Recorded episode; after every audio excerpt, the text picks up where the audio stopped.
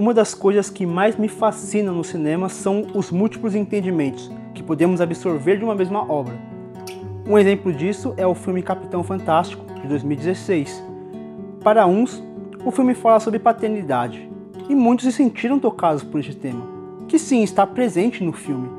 Mas para outros, o filme fala sobre o papel da educação. Mas para mim, Capitão Fantástico é acima de tudo um filme sobre convivência social. Mas do que exatamente fala Capitão Fantástico? No filme, acompanhamos a história de Ben, interpretado por Viggo Mortensen.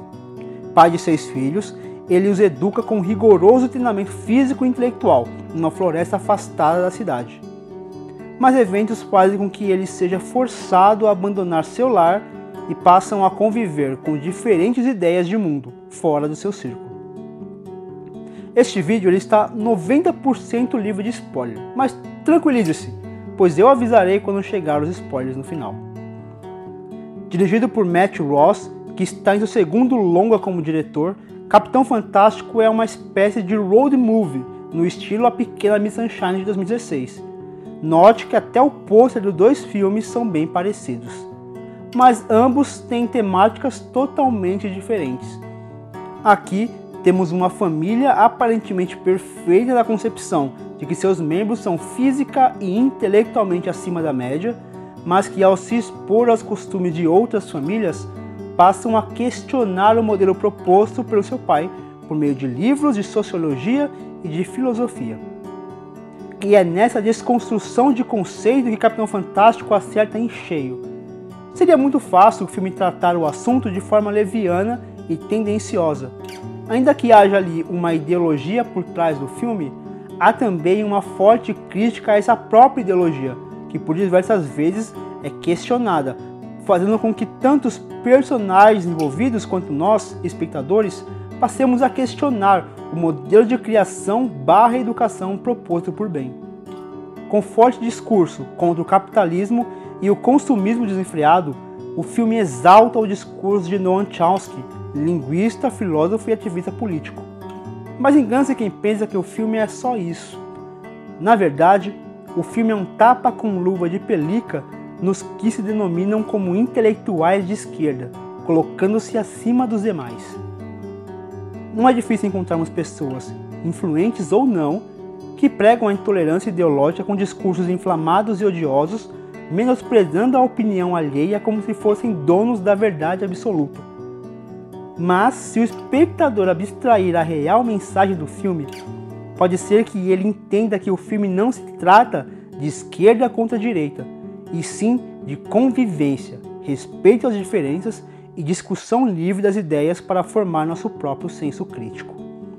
Afinal, ao contrário do que muita gente pensa, nosso senso crítico depende de discussões e de contrapontos. Caso contrário, viraria unanimidade cega. Capitão Fantástico não se contenta em apenas expor sua ideologia, mas também discuti-la e mostrar que mesmo o mais fundado dos vieses pode não ser isento de críticas e questionamentos, e que esse discurso contrário deve servir de aprimoramento e evolução. Opiniões contrárias, porém argumentativas, devem fortalecer nossas próprias opiniões e nunca gerar ódio. Um momento do filme que retrata bem isso é quando Ben questiona sua filha o porquê dela estar lendo o livro Lolita, já que não fora um dos livros que ele indicara que fosse lido. Quando a resposta é um vazio, porque achei interessante, o pai fica contrariado, mas não com a escolha do livro, e sim com a resposta da garota. O pai insiste que a filha formule melhor a resposta e que para isso utilizar seu senso crítico. Então a garota dá uma resposta crítica especificando os motivos para ela ter gostado da obra. Então o pai, satisfeito, se vira e continua fazendo o que estava fazendo. Olita? I didn't sign that book. I'm skipping ahead. And?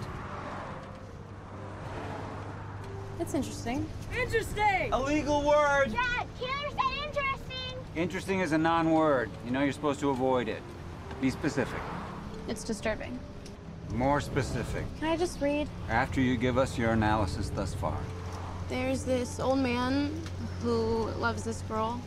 And she's only 12 That's the plot.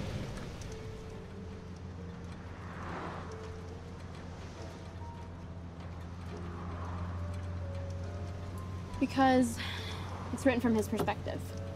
You sort of understand and sympathize with him, which is kind of amazing because he's essentially a child molester. But his love for her is beautiful. But it's also sort of a trick because it's so wrong. You know, he's old and he basically rapes her. So it makes me feel I hate him. And somehow I feel sorry for him at the same time. Well done. Nessa cena, pouco importa se o livro era bom ou não, se o pai gostava do livro ou não, pois o que importava para ele era a formação do senso crítico de sua filha. E foi nessa formação de senso crítico que o filme me pegou e me pôs para pensar. Afinal, com a expansão das redes sociais e o novo formato adotado por essas, em especial o Facebook, estamos praticando cada dia nosso senso crítico. Como assim? Isso acontece porque, com o recente algoritmo implantado nas plataformas digitais, onde encontramos boa parte das notícias que lemos, passamos a receber um filtro que nos coloca dentro de uma bolha de pensamento igualitário.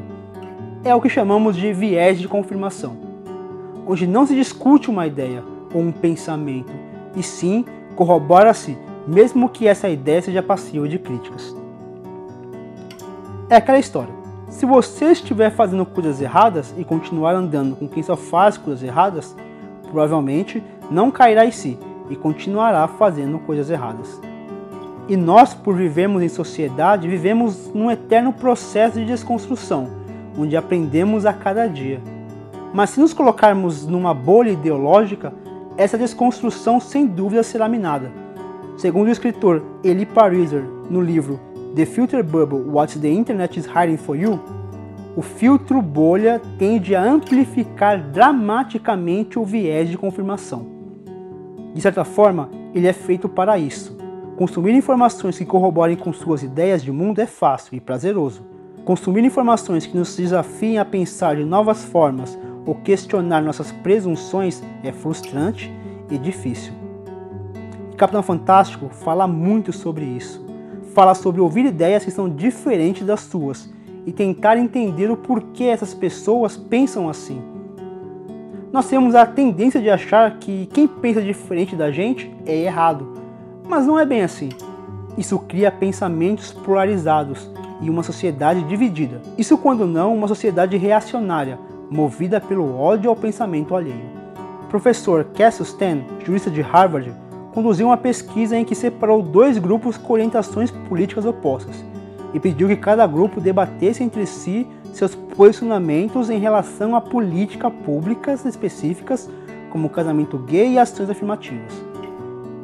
Ele observou que, antes do debate, os conservadores e os liberais tinham visões mais plurais. Depois de discutir apenas com aqueles que pensam parecido, a diversidade de visões caiu. Dos dois lados, os sujeitos entrevistados deram opiniões mais extremistas e polarizadas depois de debater com seus iguais. Ainda segundo Eli Pariser, a democracia demanda que as pessoas sejam capazes de se colocar no lugar do outro, mas em vez disso nós estamos mais fechados entre nossas bolhas. Democracia demanda que dependamos daquilo que compartilhamos com os outros. Em vez disso, estão nos oferecendo universos paralelos separados. Significa então que você está numa bolha ideológica? Não necessariamente. Segundo estudo publicado pela revista Science, baseados numa análise de 10 milhões de usuários do Facebook e 7 milhões de links na internet, descobriu-se que muitas das histórias compartilhadas nas redes sociais permitiam que as pessoas obtivessem pontos de vista diferentes dos seus, ainda que lendo a mesma história. Em comunicado, o Facebook respondeu à pesquisa dizendo que a rede social não coloca as pessoas em bolhas, e sim as próprias pessoas se colocam nas bolhas. Nesse comunicado, a empresa diz o seguinte: o feed de notícias mostra um conteúdo que é ligeiramente mais alinhado com a própria ideologia da pessoa. Porém, os amigos que você escolhe e o conteúdo que você clica são fatores mais importantes do que o ranking do feed em termos de quantidade de conteúdo que você encontra que atravessa uma linha ideológica. Concluímos então que discutir pacificamente e empaticamente, que fique bem claro, ideias não é uma perda de tempo. Isso é praticar nossa sociabilidade e ampliar nossa visão de mundo, não permitindo-nos entrar numa bolha limitadora. Agora entraremos em alguns spoilers do filme. Em Capitão Fantástico, a visão de mundo de Ben se amplia após ele sair de sua bolha. Ele encontra um equilíbrio onde ele consegue explorar sua ideologia e abre espaço para que seus filhos desenvolvam suas próprias ideias. Alguns podem até julgar que ele errou ao sair do seu mundo e que ele devia ter ficado. Outros acharam que ele devia ter saído mesmo e que agora a sua vida e a vida de seus filhos será melhor. E é essa discordância que faz o filme ficar ainda melhor. Portanto, tente ver o mundo com outros olhos. Pratique a empatia. Ouça o que as pessoas têm a dizer, ainda que você não concorde com isso. Não odeie nem distrate quem pensa diferente de você. Essa é a grande mensagem que esse filme me passou. Eu espero que vocês tenham gostado dessa visão do filme Capitão Fantástico. Diga aqui nos comentários se você acha que Ben deveria ou não ter do seu mundo e se realmente vivemos numa bolha ideológica. Lembre-se que todos os links de pesquisa estão na descrição do vídeo. E não se esqueça de curtir o vídeo e também de assinar o canal. Um forte abraço e bom cinema para todos!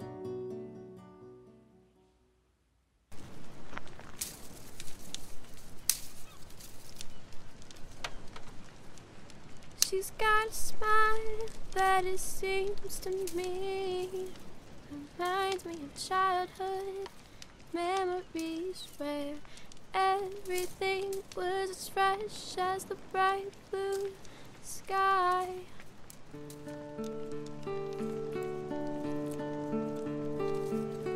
Now and